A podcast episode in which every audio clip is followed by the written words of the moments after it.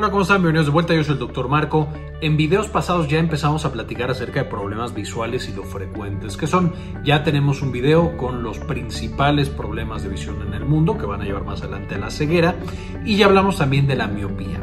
En este video en particular ahora vamos a platicar acerca de la hipermetropía eh, o la hiperopía. Van a poder encontrar en la parte de arriba un enlace a algunos de esos otros videos de la visión para que tengan un entendimiento más general de este tipo de problemas de salud y empecemos con hipermetropía. Entonces ahora vamos a estudiar qué es la hipermetropía, de nuevo también llamada hiperopía. Muchas de estas cosas ya las vimos en el video de miopía, que les dejé ya un enlace acá en la parte de arriba para que puedan checar ese otro video. Eh, y no las voy a repetir aquí, entonces si sienten que este video es muy cortito, que no explico demasiado, es porque ya vimos toda esa información en ese otro video. Es una de las enfermedades más frecuentes del ojo junto con todos los errores de refracción. Solo la hipermetropía es un poco más común que la miopía y un poco menos común que el astigmatismo, que en algunos estudios es la más frecuente de todas. Y va a estar asociado, igual que todos los errores de refracción, a problemas del aprendizaje y de la conducta, no porque especialmente en niños no alcanzan a ver bien y eso puede dificultar bastante que aprendan en el mundo en el que vivimos actualmente, en el cual la visión es extremadamente importante para el aprendizaje. Ya quedamos que para que nosotros veamos va a venir la luz a través del aire, cuando atraviesa la córnea va a tener un poco de refracción, se va a doblar. Entonces no queda derechita, digamos, conforme como venía del origen. Y el cristalino entonces se va a encargar de que lo re-refracte, es decir, lo vuelva a doblar para que quede justo en nuestro punto focal, foveola como le queramos llamar. Aquí tendría que llegar toda el haz de luz para que veamos con mucha claridad y esto nos permite el hecho de que el cristalino pueda acomodarse y hacer que este haz llegue más atrás o más adelante, nos permite que veamos con profundidad, que podamos ver objetos que están en el fondo o que están un poquito más adelante.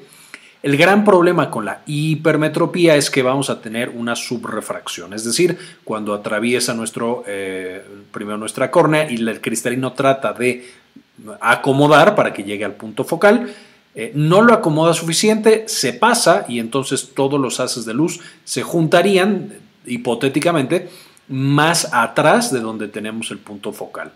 Y eso a lo que nos lleva es que los objetos que están muy cercanos no podamos verlos con claridad, mientras que objetos que están lejanos, esos sí los vemos claramente, porque esta hiporrefracción, eh, el hecho de que eh, este punto eh, queda en el, en el punto focal justamente cuando estamos viendo algo más distante.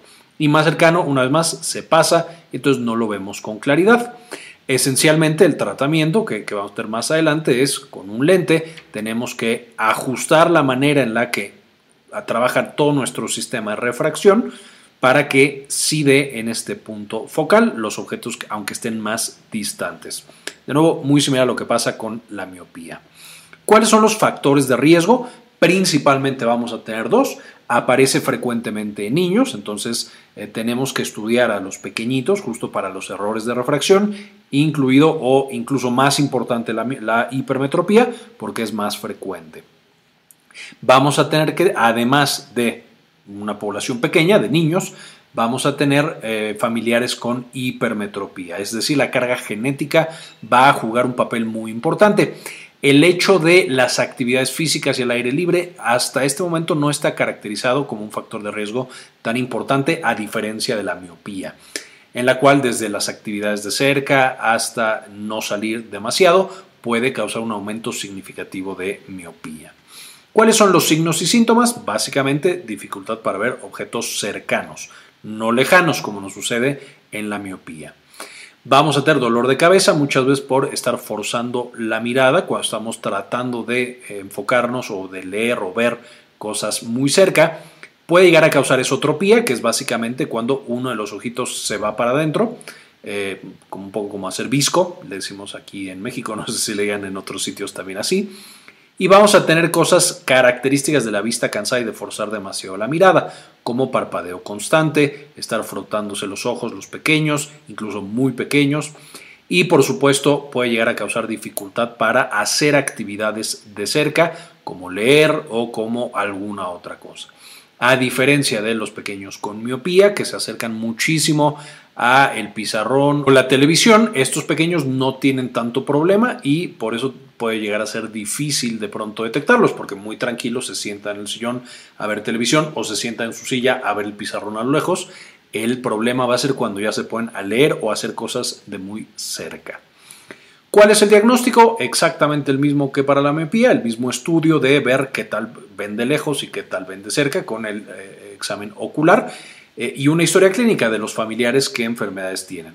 Por supuesto, si ustedes tienen miopía, si tienen hipermetropía, si tienen astigmatismo, muy importante cuando tengan pequeños, cuando tengan hijos e hijas, que los lleven a revisar para determinar si ellos también tienen esa condición o si la desarrollan a través de su vida. El examen ocular se va a hacer a partir de los seis meses, después a los tres años y luego cada dos años como el control del niño sano que se hace para cualquier otro paciente pediátrico. Importante recordar que los niños que nacieron prematuros y les tienen que dar oxígeno van a tener una frecuencia mucho más alta de algo llamado retinopatía del prematuro y entonces tenemos que ser todavía más juiciosos y más eh, estar al pendiente de la mirada, de los ojos, de la vista de esos pequeñitos que nacen prematuros. Y frecuentemente vamos a ver también presión intraocular y fondo de ojo.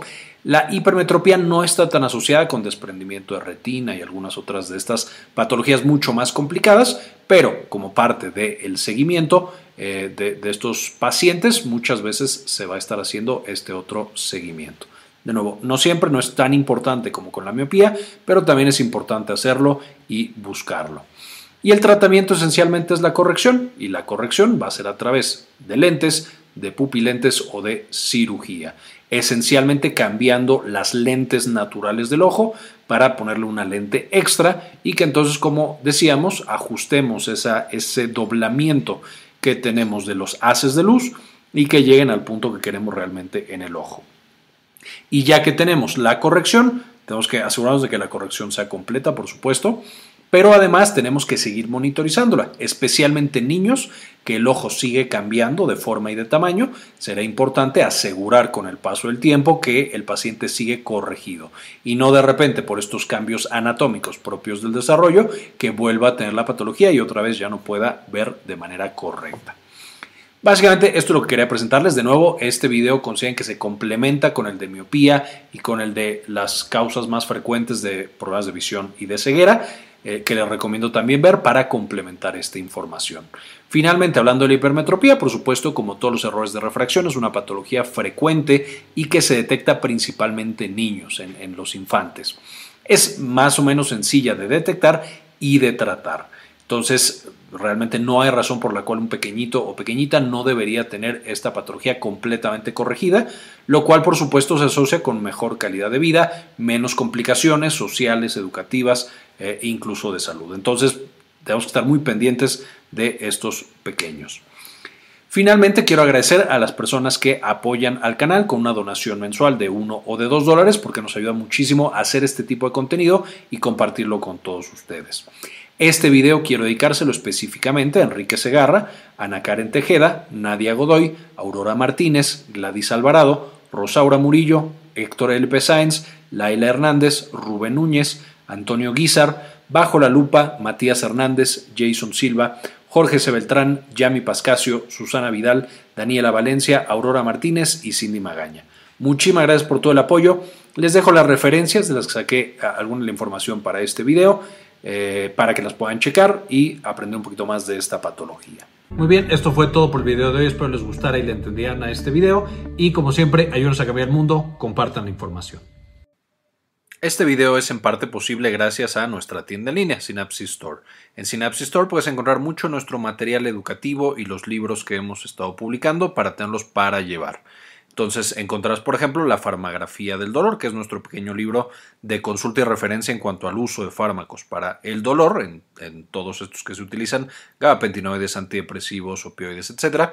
Y por supuesto también las presentaciones de los videos que ves en el canal. Entonces también aquí podrás encontrar estos para que los uses como eh, más te convenga.